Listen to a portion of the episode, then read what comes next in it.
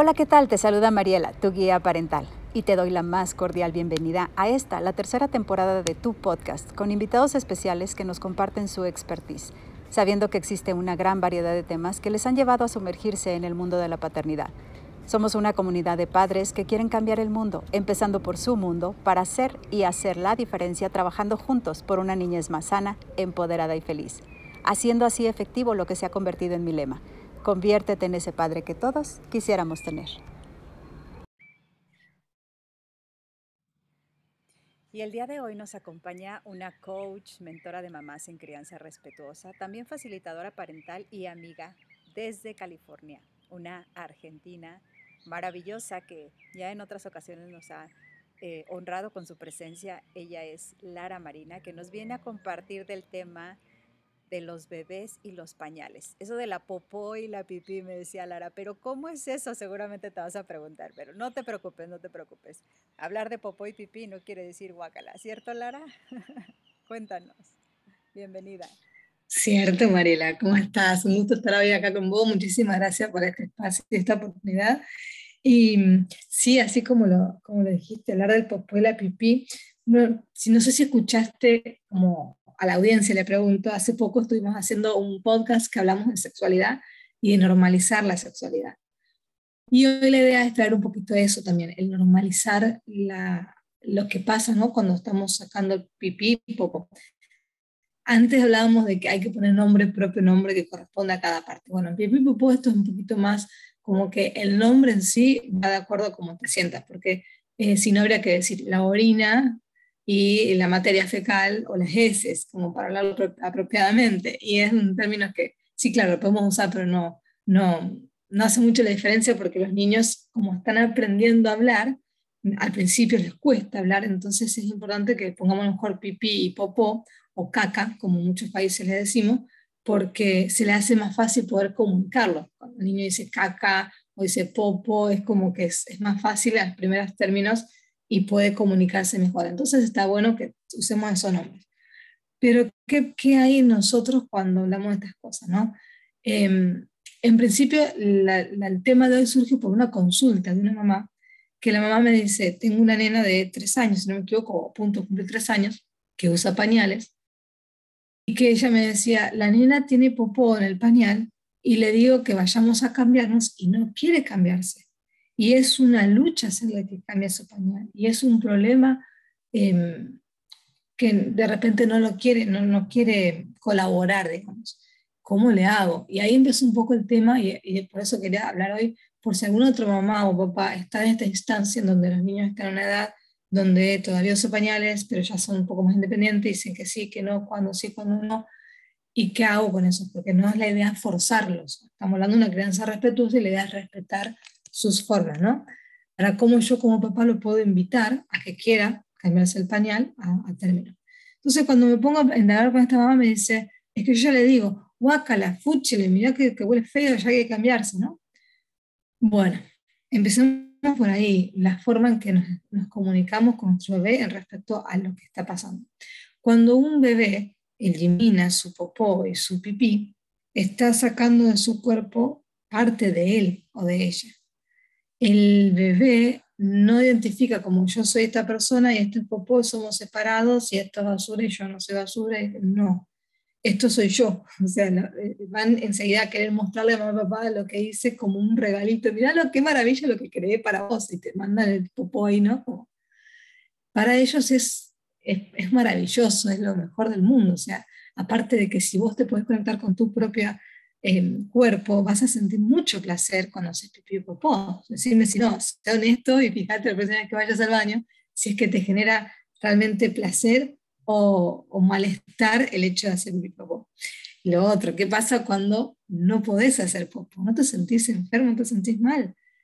Este es el punto. Estamos hablando del sistema digestivo, estamos hablando de la salud del cuerpo, estamos hablando de otra vez el placer que generan las zonas genitales y las zonas de, excreción del cuerpo y, que necesitamos conectarnos nosotros con esta parte. Entonces, si, si somos conscientes de que hacer popó es placentero, eh, podemos empezar a respetar esa parte. Si hacer pipí se siente bien y aparte estoy saludable, no tengo ardor, no tengo dolor, no tengo nada, y lo siento cómodo, siento lindo, hay que respetar eso. Y aparte, si tengo pañal, lo que sale de mi cuerpo sale calentito y el pañal se siente todavía calentito. Y no necesariamente es algo que me molesta. Al cabo de un tiempo, unos minutos, cuando se empieza a enfriar, a lo mejor sí me molesta. O después de un tiempito va a empezar a picar. El mismo niño va a sentir incomodidad, va a pedir que te lo cambie, va a empezar a llorar, algún tipo de, de, gesto que dice, no estoy cómodo, ayúdame. Pero está bueno que podamos entender que hay ciertas formas, ciertos tiempos y cierta manera de hacerlo. Entonces, una de las cosas que sería bueno hacer es evitar, es decir, guácala, fúchele, que huele feo, que huele mal, que, te comiste, estás podrido, eh, qué asco. Esos comentarios, evitarlos sería lo ideal, porque si vos podés agradecer que tu bebé está sano, que tu bebé comió un alimento nutritivo, que su sistema digestivo funciona perfectamente, que no necesita ningún tubito, ninguna bolsita, nada para poder sacar sus desechos, que todo está muy bien, puedes agradecer la salud de tu bebé, la posibilidad de alimentarlo, la posibilidad de, limpiarlo en casa, agradecer que tienes un baño, que tienes pañales, que tienes una cama, que tienes cambiador, todo lo que tienes te va a poder ayudar a ver a este acto de, limpieza como algo positivo y agradable. Si puedes ver que el hecho de poder cambiar tu bebé implica cuidar su piel y evitar que se roce, que se paspe y demás, también vas a tener una postura más positiva al respecto. Y entonces desde ahí vamos partiendo para ver cómo, cómo, cómo acompañarlo. Entonces, evito decir esos comentarios, evito hacer gestos. El niño no está tan pendiente de lo que digas como de lo que muestres y lo que hagas. Si vas a estar teniendo cara de asco, el niño va a entender eso. Y el niño entiende que lo que sale de su cuerpo es parte de él. Entonces, si le hacemos cara de asco al popó, en realidad el niño entiende que el asco es para el niño.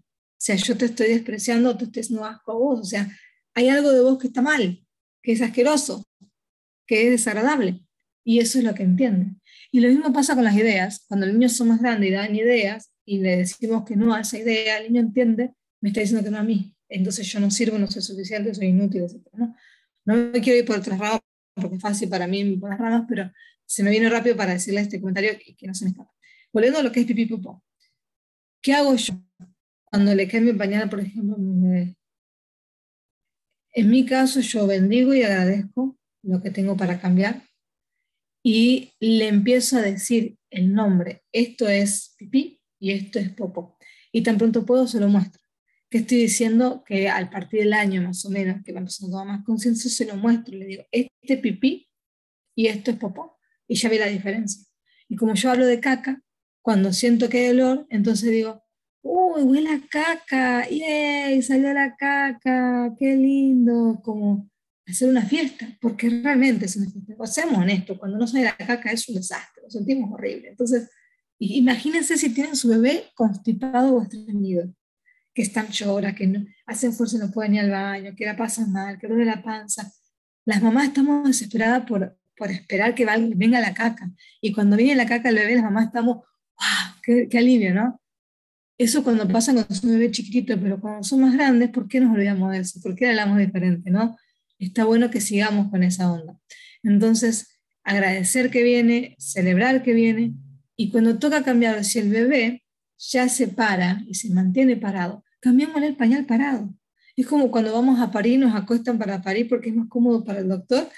Bueno, no cambiemos el pañal acostado porque es más cómodo para mamá, cambiémoselo parado porque el niño ya puede estar parado y eso le va a ayudar a tener conciencia y a poder ver qué está pasando. Y esa es como mi primera instancia para después entrenarlo, como le decimos, que en realidad no siento yo que no es la palabra entrenamiento la correcta, pero va a haber un día que queramos que no use más pañales para que use el, bañito, o que el mismo niño necesite usar el bañito porque ya se desarrolló lo suficiente para usarlo. Entonces, eso es como la primera instancia. Si el bebé ya tiene un año, año y medio, dos años, no lo acostemos a menos que, no sé, sea un caso muy excepcional, además, pero si lo puedo hacer parado, aprovechemos la oportunidad, cambiémoslo parado, mostrémosle lo que hay y hablemos en positivo. Yo cuando le saco el pañal al bebé le digo, mira la caca, bye caca, te queremos, gracias por venir, le tiramos un besito, y jugamos y el bebé feliz. Y el bebé mío tiene año y dos meses y le digo, ¿vino caca? Y entonces me dice que no con la cara o me toca o se toca el pañal. Él con solo un año me, puede comunicar. Veo que estás molesto, tienes caca, te molesta la caca, y entonces me hace ciertas señas que a mí me dan a entender, ay, sí, mamá, cambiame, ¿no? Ciertos tejidos, ciertos ruidos, ¿no? Y cuando yo veo que está, eh, que está con caca, le digo, vamos a cambiarnos, lo cambio, le muestro, y automáticamente el mismo se toca el pañal, o cuando yo digo, ¿dónde está la caca? Toca el pañal, la busca, cuando le cambio el pañal le mira y me mira y me dice como diciendo, hoy no hay caca, y hay solamente pipí.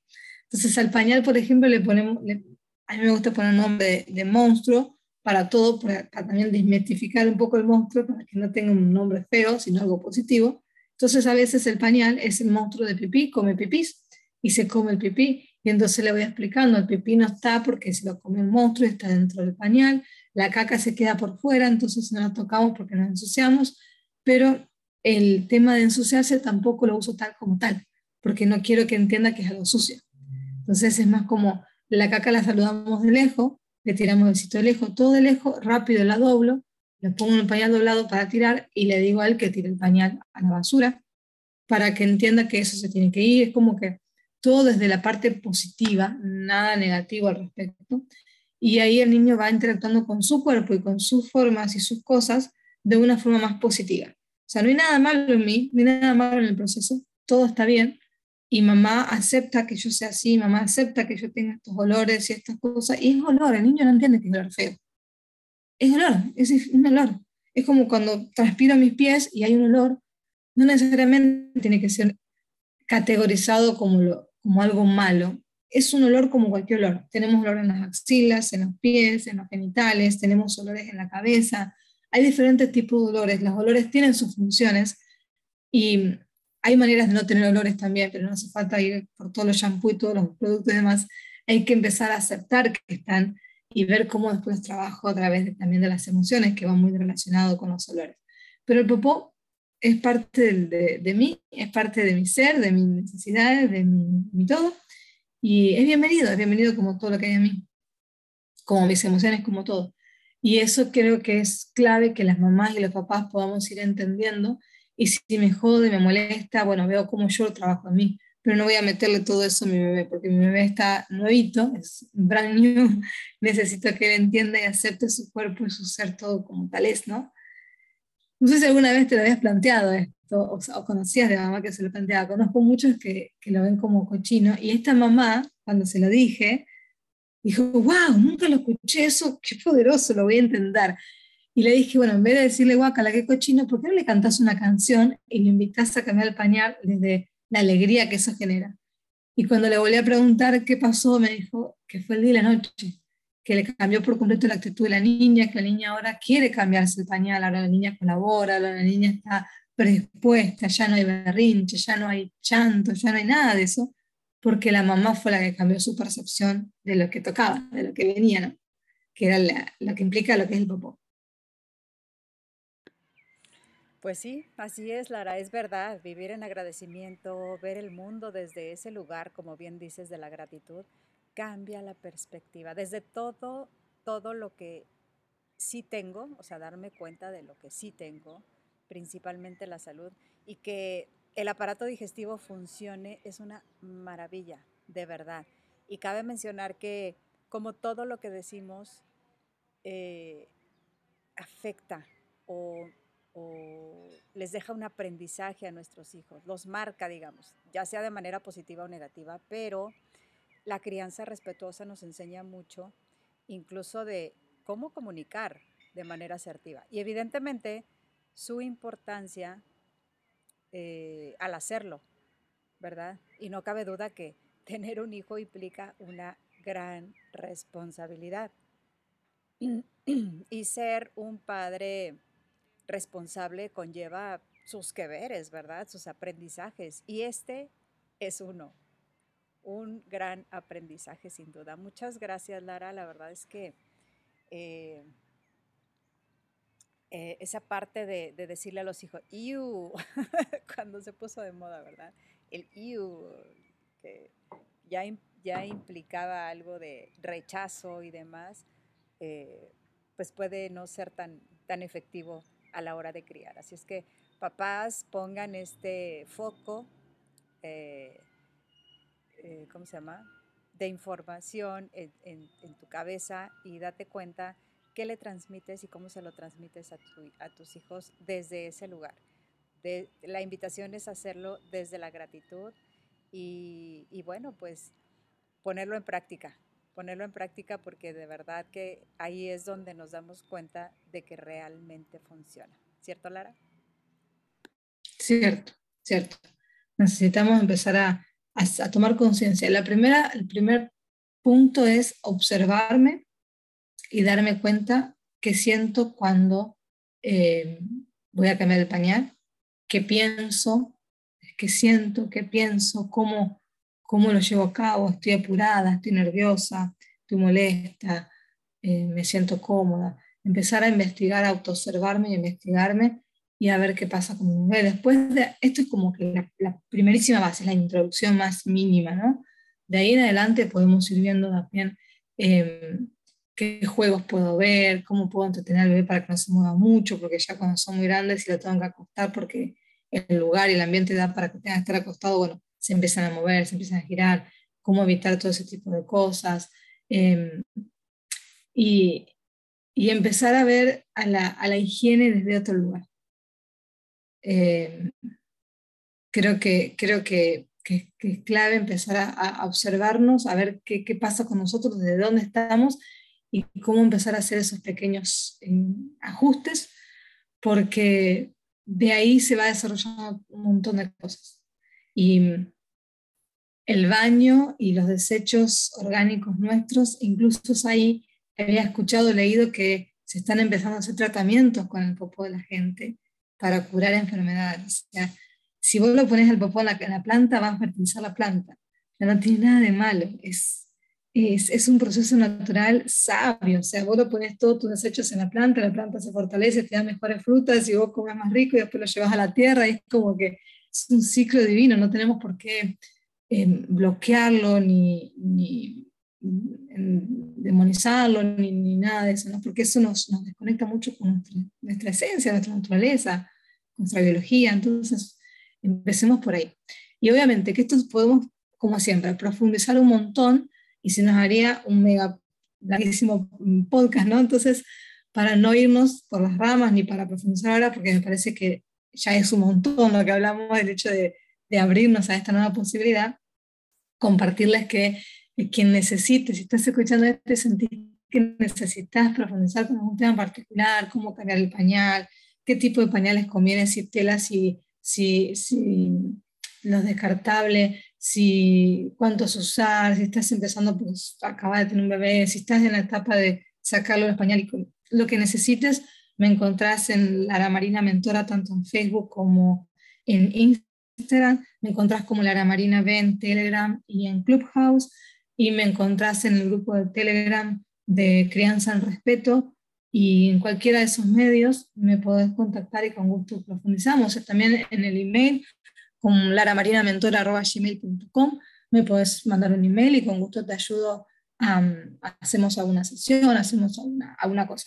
Actualmente yo tengo la, la mentoría en, en, crianza a través del método eh, con el que trabajo, pero puedo hacer sesiones en, aisladas, una charla, si es un tema que es muy importante y conoces muchos mamás o familias que lo están pasando y querés que hagamos una especie de taller o algo para ellos, con gusto lo hacemos. O sea, estoy abierto a, servir a la comunidad de, cualquier manera si seamos creativos, veamos qué, surge y yo con gusto pongo lo, lo mejor de mí para que lo podamos hacer. Muchísimas, muchísimas gracias, Lara. Yo sé que va a ser de luz para muchas mamás y papás que se pudieran estar preguntando qué es lo que pasa cuando esta parte de los hijos no está conectando con, con ellos, ¿no? En la parte del pañal. Y seguramente tú que nos escuchas, eh, te estarás diciendo, bueno, ¿cuándo me iba a imaginar que ser padre implicaba hasta tener que aprender de la popó y la pipí de mi hijo? ¿Cierto? Pero bueno, pues este es un gran tema, te lo dejamos como inicio, eh, una introducción a darte cuenta de, de la gran responsabilidad que tenemos como padres. ¿Querías comentar algo, Lara? Sí, te quería compartir eso que acaba de decir, también es muy clave. el hecho de que tengamos en cuenta que el popó y la pipí, cuando podemos, nos da mucha información de la salud de nuestros hijos. Entonces, si la consistencia, el color, el olor, todo eso, esas características propias del pipí y la popó, nos hablan de la salud o la no salud, la enfermedad, como quieran llamarlo, de nuestros hijos. Entonces, eh, va mucho más allá de las sensaciones en cuanto a me hace sentir bien o mal, es guacala o fúchele, es más también de tengo que conocer lo que, lo, que es, lo que es sano y lo que no es sano para poder atender a la salud de mis hijos. Seamos, seamos conscientes de que el intestino se lo considera como el segundo cerebro, está muy relacionado al cerebro y la salud del intestino es fundamental para funcionar en esta vida de forma saludable y armónica. Y algunos hasta hablan de que es el primer cerebro y el segundo cerebro es el de la cabeza. Entonces es muy, muy importante el tema del sistema digestivo como para que lo abordemos bien desde, desde un principio, desde, desde una forma mucho más eh, consciente. Gracias. De mi parte quería agradecerte y bueno, ojalá que nos volvamos a encontrar prontito. A toda la audiencia, muchas gracias por escucharnos y por compartir. Y bueno, hasta la próxima. Sí, pues la verdad es que ya para, eh, yo sé que el tema es demasiado amplio, pero no por nada eh, nos dicen que todo lo relacionamos con el aparato digestivo, como por ejemplo cuando recibimos una noticia que decimos, ¿verdad? Es que no la digiero. No. Entonces, desde ahí, pues ya la, la, estamos relacionando con el aparato digestivo, ¿no? Entonces, sí es muy cierto eso que nos comparte Lara con respecto al segundo cerebro. Y, pues hay que ponerle la, la, atención de vida, no nada más verlo así como eh, una parte más de tu cuerpo con la que tienes que aprender a lidiar. pues yo agradezco una vez más a ti que nos escuchas para que eh, esta información no se quede nada más en ti, pues nos ayudes a compartirla, porque seguramente hay muchos padres de familia que les puede eh, agregar valor a su día a día. Y por lo pronto, pues nos despedimos. Gracias, Lara, una vez más, y gracias a la audiencia que nos acompaña el día de hoy. Un abrazo. Chao, chao.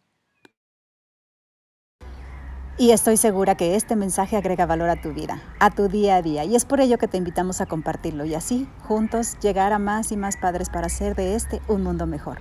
Un fuerte abrazo a la distancia y que pases un excelente día. Yo soy Mariela, tu guía parental. Chao, chao.